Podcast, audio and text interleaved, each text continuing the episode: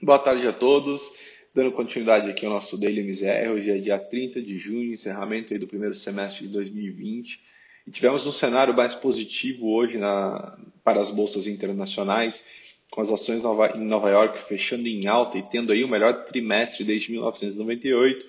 Porém, nem mesmo esse cenário mais positivo é, nas bolsas internacionais foi o suficiente aí, o suficiente para sustentar hoje a bolsa brasileira em alta. E aí, é, o Ibovespa fechou hoje no, no, campo negativo, como a gente vai abordar um pouco mais para frente. Lá fora, é, os índices internacionais é, voltaram a demonstrar bastante força, fecharam o dia ali com ganhos é, significativos, encerrando ali o melhor trimestre em Wall Street desde 1998, como a gente mencionou. É, lá fora, o Dow Jones encerrou a sessão em alta de 0,85, o S&P subiu 1,54 e o Nasdaq ali registrou ganhos de 1,87. Esse vigor das ações americanas que a gente observa aí é, hoje é, é, algo que tem sido bastante constante ao longo do último trimestre. Então, após toda aquela queda que a gente viu de aproximadamente 35% nos primeiros três meses do ano, provocado pela, pelo coronavírus e pelos efeitos que as paralisações teriam ali na atividade econômica global, os investidores acabaram ali revertendo um pouco esse sentimento nesses últimos três meses, muito encorajados ali, é, principalmente pelos governos e pelo, pelas medidas que os bancos centrais ao redor do mundo vêm adotando, voltaram a ter um apetite maior a risco, o que corroborou ali, por exemplo, para o S&P encerrar o trimestre com ganhos de 26, de 20%, o Dow Jones subindo 18%, realmente ele mostrando uma boa recuperação é, para os indicadores. Já a NASA, que teve um, um, desempenho ainda até mais surpreendente, avançou 31% nesses últimos três meses e acumula aí já né, ganhos de 12,11 em 2020. Então, um índice ali de empresas de tecnologia e eletrônicos realmente mostrando uma recuperação muito grande. E aí, na verdade, até é, trazendo bons retornos e se, e se aproveitando aí, infelizmente, da, dessa tragédia que a gente, que o mundo vive como um todo.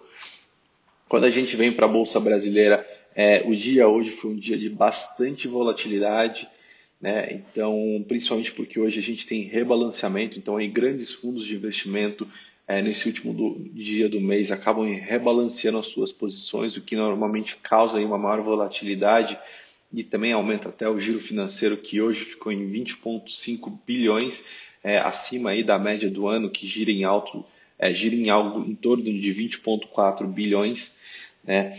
E realmente acabou aí é, afetando principalmente o setor bancário, que registrou novamente mais um dia negativo e naturalmente impacta aí o índice brasileiro por conta do seu peso dentro do Ibovespa. Então, o, a bolsa hoje fechou em queda de 0,71 aos 95 mil pontos.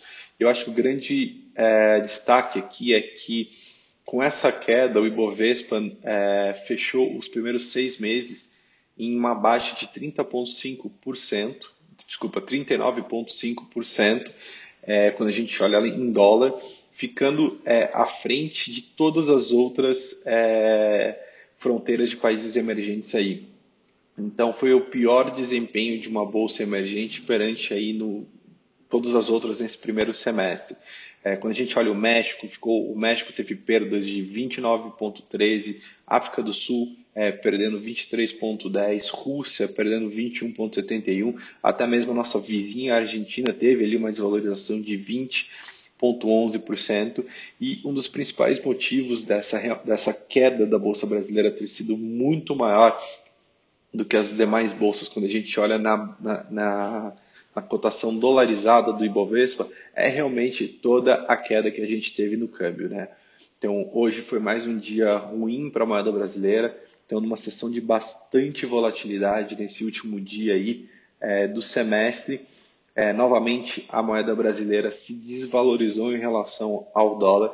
É, o, dólar comercial, o dólar comercial hoje fechou em alta de 0,25, né, cotado ali aos R$ 5,43 depois ele de diversos momentos ter, ter tocado ali aos R$ 5,50, com o Banco Central, o Banco Central tendo que intervir para prover liquidez aos investidores, o dólar realmente ele conseguiu é, é, recuar um pouco depois disso, porém a moeda brasileira registra mesmo aí a pior desvalorização entre seus pares aí ao longo desse ano, é, perdendo ali quase 36%, caindo, caindo na verdade quase 36% em relação à moeda americana.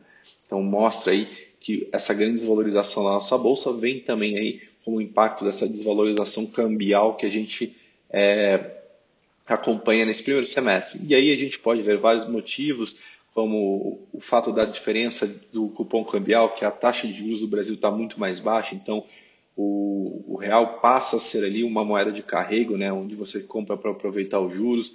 Então isso traz mais volatilidade. Naturalmente a gente vê bastante a volatilidade cambial é, crescendo aí ao longo desses últimos seis meses e é algo que a gente deve ver mais recorrente daqui para frente, é uma, uma, uma, oscilação cambial muito mais profunda. E aí quando a gente vai para a parte de juros, é, de maneira bem impressionante, os juros hoje tiveram um dia bastante positivo, com as taxas de longo prazo fechando bastante, em uma leitura ali é, dessa questão do desemprego do Brasil ter, visto, ter, ter, vindo melhor do que o previsto. Né?